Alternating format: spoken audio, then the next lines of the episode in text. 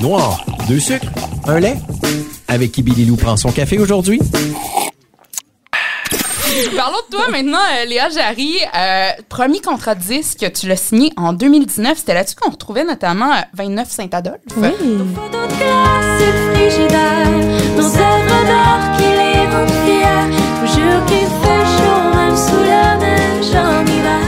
Ton premier mini-album. Oui, exactement. Et c'est en 2020 que tu as lancé ton premier album. Je sais que ça remonte à loin, le premier album complet, mais quand même, on a comme pas le choix d'en parler. C'était semi dans la région, tu sais, c'était en mode virtuel à cause de la pandémie.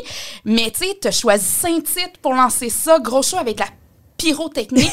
Je me souvenais plus du terme, désolé d'hésitation, mais avec près de 270 000 visionnements à ce jour. Je pense que la journée même, là, ish, c'était-tu du 234 000 quelque chose? Ouais, c'était un peu. euh, C'était fou, là! J'ai pas vraiment compris, là, qu'est-ce qui s'est qu'est-ce qui s'est passé. Pour vrai, c'était comme.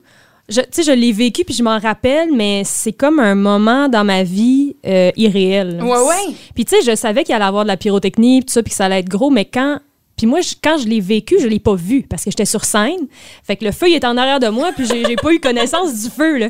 Fait que quand j'ai vu ce que ça a donné, les- la captation, j'étais là, aïe, aïe, je peux pas croire que j'ai fait ça. C'était vraiment. On voit pas ça souvent au Québec. C'était comme un. Complètement euh. Ouais, irréel, là, je veux ouais. dire, c'était euh, un, un lancement de feu, littéralement. Tu sais, moi, j'ai vu les images, j'étais comme, wow, OK. Puis, tu sais, ça s'est passé chez nous, en Mauricie, de faire ça à Saint-Tite, qui est quand même le festival western. Je veux dire, t'en parles même au Canada anglophone, ils savent c'est quoi. Euh, tu sais, je sais pas qu'est-ce que ça représentait pour toi, finalement, de... Ben, ça représentait tout en même temps parce que c'était mon premier album complet. Euh, c'était aussi un espèce de statement parce que la salle était louée là, pour faire le lancement euh, normal sans feu. là. Puis finalement est arrivée cette bonne vieille pandémie qui a fait en sorte qu'on a dû repenser toute la chose.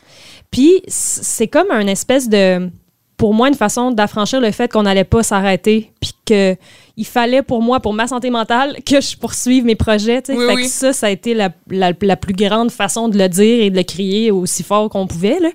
Puis de le faire à Saint-Tite, ben, ça avait cette connotation-là de, de- par rapport au country aussi, qui est vraiment le- le style de musique que j'aime le plus au monde, puis qui, qui est pour moi une famille aussi. Donc, tout, c'était tout ça en même temps, puis c'était vraiment un beau moment pour moi. C'est vrai, le terme famille que tu utilises, moi, c'est ça que ça représente le country. Tu sais, on dirait, bon, déjà, vous êtes arrivés les trois, c'était comme vous riez ensemble, tu sais, vous vous connaissez déjà. Puis, tu sais, des- des- déjà, mettons, on, on vous parle hors d'onde, tu sais, on parle des projets des autres. Puis c'est- ça qui est le fun du country, je trouve, qui, qui ressort beaucoup. On en a eu des artistes dans la pop, on en a eu, tu sais, puis on dirait, Peut-être qu'il l'a un peu, ça se voit peut-être moins, ça se ressent peut-être moins, mais vous autres, vous êtes toutes contentes les unes pour les autres, puis je trouve ça le fun. Ah, c'est tellement fun. Ben, on a besoin de ce sport-là. Oui. de, de toutes nous-mêmes, de, de collaborer, puis parce qu'ensemble, ça, ça grandisse la scène plus. Alors, Puis on le voit, il y a une effervescence euh, présentement avec le New Country au Québec. Là, ça, c'est encore une fois le terme en feu. Je suis désolée de l'utiliser. Peut-être que je vais, je vais en couper quelques-uns au montage, là, mais non, mais vraiment, c'est ça. C'est, c'est, Ça prend tellement de l'essor, puis c'est- beau à voir, finalement. Ouais. vraiment. Mais là, t'as pas juste fait ça euh, non plus, euh, ma chère Léa. Euh, t'as as été gagnante du trophée pour album country de l'année au GAMIC et doublement nommée au Gala de la disque en 2021. Révélation de l'année, album de l'année country. Lequel de, de ces nominations prix-là t'a le plus touché? Euh, ah, c'est.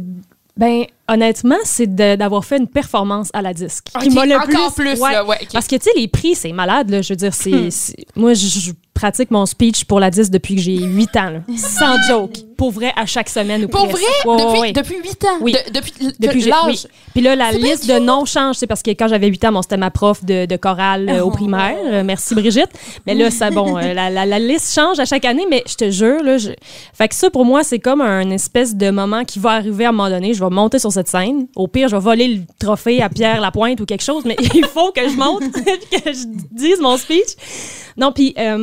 Mais c'est ça, c'est vraiment des, des, des belles, des belles tapes dans le dos, de la belle reconnaissance. Mais quand j'ai su que j'allais chanter à la disque, j'allais faire une perfo, ça, ça valait 50 000 prix pour moi. Ouais, ouais, De- c'est comme maman, maman. Ouais, ouais, ouais. Genre, j'ai- oui, j'ai pratiqué mon speech, mais là, faut que je pratique Oui. au niveau de la chanson. Exact. Là, ouais, c'est vraiment ça que j'avais le plus hâte de faire. Puis après ça, les prix, ben, c'est vraiment, c'est le fun. C'est une reconnaissance de nos pères, de, de l'industrie. Puis c'est toujours le fun à, à recevoir. Mais je veux pas que ça prenne une place importante dans ma tête quand je fais mes albums. Je veux pas penser à ça. Je veux le faire pour moi puis pour les gens qui vont l'écouter. Puis that's it. Puis ça, d'ailleurs, c'est une question des fois qui me vient en tête. C'est, mettons, vous, là, les filles, est-ce que vous faites euh, des albums pour donner des spectacles ou vous donnez des spectacles pour promouvoir vos albums? Ah.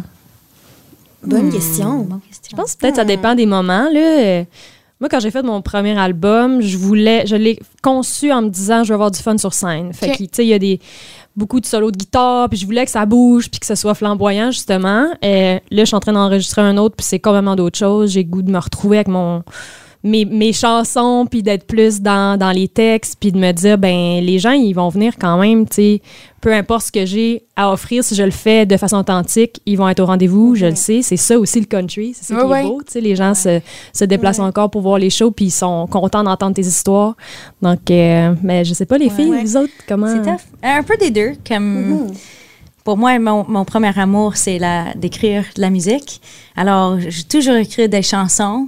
euh, et avec ça, ça, ça me donne un, un- une idée de comment mon, mon show en, en scène va être. Mais euh, ouais, je pense que c'est un peu des deux parce que maintenant, je suis comme, OK, sur- au festival, je veux que ça, comme Ouais, elle dit, je veux que ça bouge. Alors, j'ai- j'ai- je, me- je me donne le, le- comment dit ça, chal- challenge? Le, Oui. le challenge de d'écrire des chansons plus comme euh, Énergique. et tout ça ouais alors euh, ouais un peu des deux Puis toi, Andy?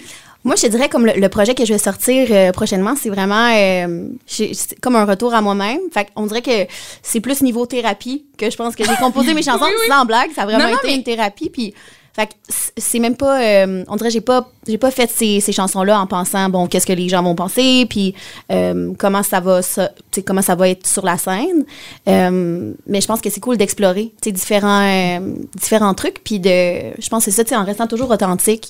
Mais t'avais-tu une crainte, justement, vu que tu dis que tu le fais comme en forme de thérapie, de montrer ça aux autres? Parce que, tu sais, veux, veux pas une chanson. être vulnérable. C'est Ouais, ça, c'est ouais. tu t'ouvres. Tu sais, il y a des chansons peut-être un peu moins personnelles, des Mhm. fois, dans, s- s- tu sais, qu'on qu'on écrit, mais quand ça vient vraiment des tripes, qu'on le vit comme une thérapie, c'est autre chose. Ouais, complètement. Mais euh, non, on dirait, ben, j'ai toujours composé euh, vraiment comme très connecté à mon cœur. Là. Euh, fait que non, on dirait que ça me, ça me dérange pas. C'est sûr que c'est très, c'est ça.